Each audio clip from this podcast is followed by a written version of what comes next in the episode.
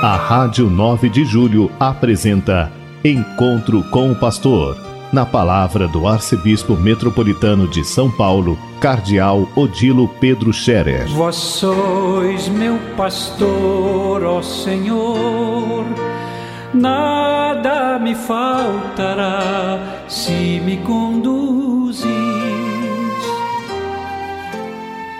Queridos ouvintes da Rádio 9 de Julho, saudação e bênção para todos vocês neste dia 12 de abril, hoje segunda-feira, na segunda semana da Páscoa.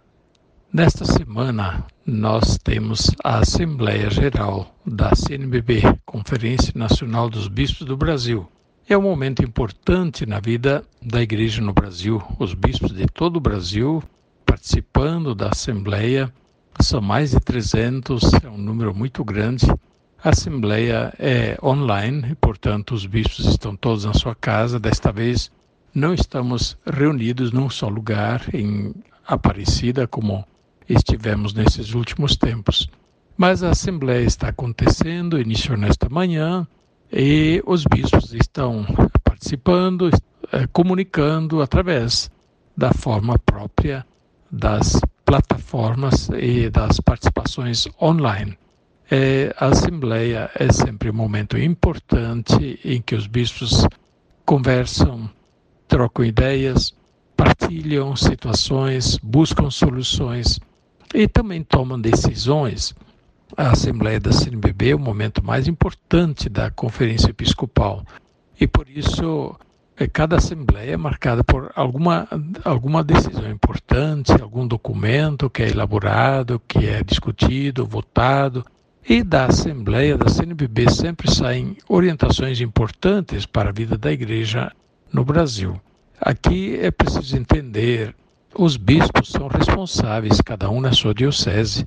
A diocese entregue a, a, pessoalmente a responsabilidade do bispo diocesano Eventualmente, ele também tem bispos auxiliares, como aqui em São Paulo, nós temos sete bispos auxiliares, porque é uma arquidiocese muito grande. Mas a absoluta maioria das dioceses do Brasil não tem bispos auxiliares. Então, a diocese é entregue ao bispo, com os bispos auxiliares se tiver, e os padres, o clero. Eles são os corresponsáveis com o bispo pela animação, a condução da vida de uma diocese. E assim é também aqui em São Paulo. Não é o arcebispo sozinho, é a corresponsabilidade dos padres e bispos auxiliares junto com o arcebispo. E, portanto, é, é, é, o bispo diocesano que está à frente da diocese como pastor, como cabeça da diocese, como aquele que é o sumo sacerdote, aquele que é o encarregado de conduzir o povo no caminho da fé, na evangelização, na realização da vida e da missão da igreja e, claro, no crescimento da vida da santidade. Mas as conferências episcopais são importantes porque elas reúnem os bispos de um país ou de uma região determinada para assim os bispos em conjunto poderem melhor refletir, discernir sobre os caminhos a seguir e tomar decisões em comum sobre as orientações pastorais que eh, se podem dar em uma determinada região da Conferência Episcopal ou então em todo um país, como é o caso do Brasil, isso não tira a autoridade do bispo e a sua responsabilidade pessoal na sua diocese. Porém, o bispo vai se sentir muito mais amparado e respaldado pelos outros bispos. E agindo em comunhão. O bispo não age sozinho, mas em comunhão, em espírito colegial, como diz a igreja, em espírito sinodal e de corresponsabilidade com os outros bispos. O caminho é muito mais seguro, porque as situações, as questões não são tão diferentes de uma diocese para outra, por isso as, muitas orientações pastorais são discutidas pela Conferência Episcopal e depois os documentos são feitos em comum pelos bispos, os documentos são votados, são assumidos por todos os bispos como orientação pastoral também para cada uma das, das dioceses. A Conferência Episcopal, por outro lado, ela não é uma uh, autonomia, a Conferência Episcopal, o conjunto dos bispos, precisa estar sempre em comunhão com o Papa.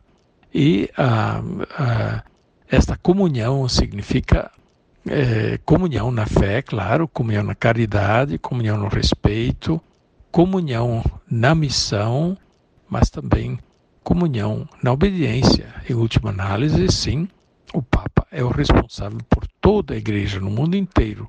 E por isso, esta comunhão de responsabilidades, o bispo com seu clero pela comunidade local, os bispos todos juntos pela igreja num determinado país, e os bispos do mundo inteiro unidos entre si pela mesma comunhão com o Papa, são responsáveis por toda a igreja no mundo inteiro. Eu digo isso também para desfazer certos equívocos e certas, é, é, certas palavras erradas que a gente ouve de vez em quando em relação à conferência episcopal, como se ela não fosse nada, ela fosse simplesmente uma associação de bispos que não tem nenhum valor, que não tem nenhuma autoridade. Não é bem assim. Não é bem assim. Além do mais, sendo uma comunhão de bispos, que são todos eles pessoas responsáveis, é, mesmo que tenham pensamentos muitas vezes diferentes sobre as soluções práticas a dar em relação a determinadas questões, determinados problemas. Mas os bispos todos unidos estão na mesma fé, na mesma caridade, na mesma responsabilidade pela missão. E por isso merece o respeito. A CNBB merece o respeito. Eu fico impressionado como certos xingamentos, certas maledicências, calúnias, desautorizações por quem não tem nenhuma autoridade para estar desautorizando o conjunto dos bispos, é, desautorizando a CNBB em relação a determinadas é, tomadas de posição e orientações pastorais. Bem, não assusta nada porque essas mesmas pessoas desautorizam também o Papa. Não só xingam e criticam o Papa, mas chamam o Papa de comunista e chamam o Papa de herege e assim por diante. Bem, eu pergunto, como assim as pessoas ainda se consideram católicas? Essas pessoas ainda se consideram unidas na mesma fé da igreja? Essa mesma fé da igreja, ela, é avalizada, ela é confirmada pelo Papa e pelos bispos em união com o Papa, unidos ao Papa. E, portanto, temos que ter muito cuidado, muito cuidado com certos discursos que são falsos, que são cismáticos, claramente. A gente não pode ir atrás de certos discursos cismáticos. O que é cisma? Divisão. E discurso cismático é um discurso que cria divisão. Ensinamento cismático é um ensinamento que não está em comunhão com a igreja e cria divisão. Hoje nós temos muitos pequenos cismas por aí. E queira Deus que esses cismas não cresçam e não sejam um, uma, um, um problema ainda maior para a nossa igreja, que já enfrenta tantas dificuldades.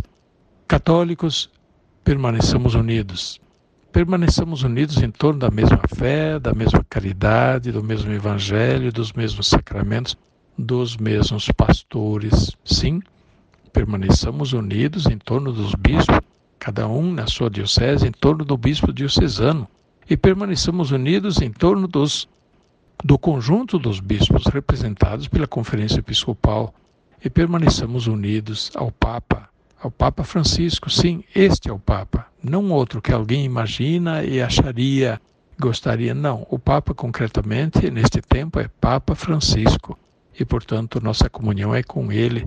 Queridos ouvintes Rádio 9 de Julho, eu os convido a acompanharem durante essa semana os diversos encaminhamentos eh, da CNBB através da imprensa, das nossas mídias católicas, TVs, rádios, que vão repercutindo um pouco os assuntos da CNBB.